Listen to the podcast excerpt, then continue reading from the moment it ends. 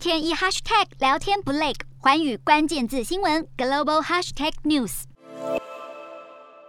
近日，《华尔街日报》发表一篇针对习近平权力裂痕的评论文章，该文指出，中国面临内外部压力，中共内部出现不安的焦虑感。还有已退休的党国元老出身抨击习近平，更传出有中国官员开始讨论习近平政策的路线修正。眼看习近平政权出现细微裂痕，这是否会直接影响习近平的言任布局，甚至导致中共执政地位的不稳定？今天的国际新闻评论就是要来谈谈中国内部焦虑来源有哪些，以及这对习近平的权力巩固将带来什么挑战。《华尔街日报》的评论中点出，中国目前面对的挑战主要有两个：一是俄乌战争的效应，中国在中俄关系及与西方关系之间处在左右为难的局面，不敢明确表态力挺俄罗斯，又生怕打坏与欧美国家的关系；另一是内部经济衰退风险。近年来，习近平力推国进民退政策。大力整顿民营企业的发展，甚至对科技业、房地产业等采取一系列的监管动作，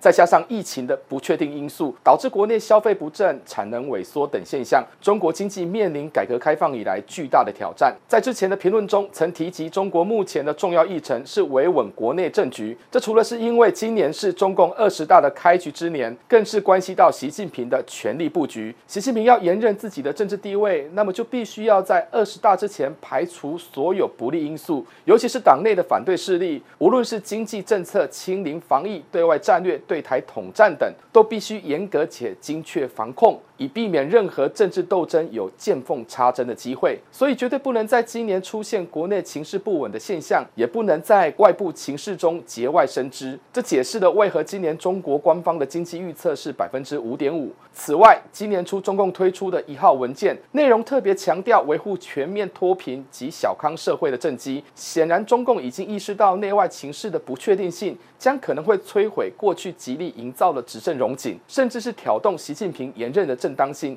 以及动摇中共统治的稳定性。值得留意的是，习近平要树立自己的执政代表作，采取和过去几任领导人不同的政策思维，对内不再以民营企业作为活络市场经济的主轴，反而是透过政府力量来拉抬国营企业在经济发展的角色，同时以人口红利来支撑消费导向的经济政策。更重要的是，不再过度仰赖国外技术的引进，建立一套可以操之在己的运作模式，包括自主研发及供应链。在对外关系方面，习近平扬弃了邓小平留下韬光养晦的祖训，无论是具体的一带一路倡议，或是具大外宣意义的战狼式外交，中国不再掩饰挑战全球秩序的野心。从推动数位人民币到建立单一货币机制的国际金融布局，或是大谈新型国际关系及解放军现代化的发展愿景，习近平展现出对中国崛起的自信，提高民族自信心，来剑指全球霸权地位。问题是，习近平展现野心的同时，也凸显出中国正面临内外部挑战。首先，经济发展出现动荡，削弱了企业投资及消费者的信心，甚至难以在国际供应链中独当一面。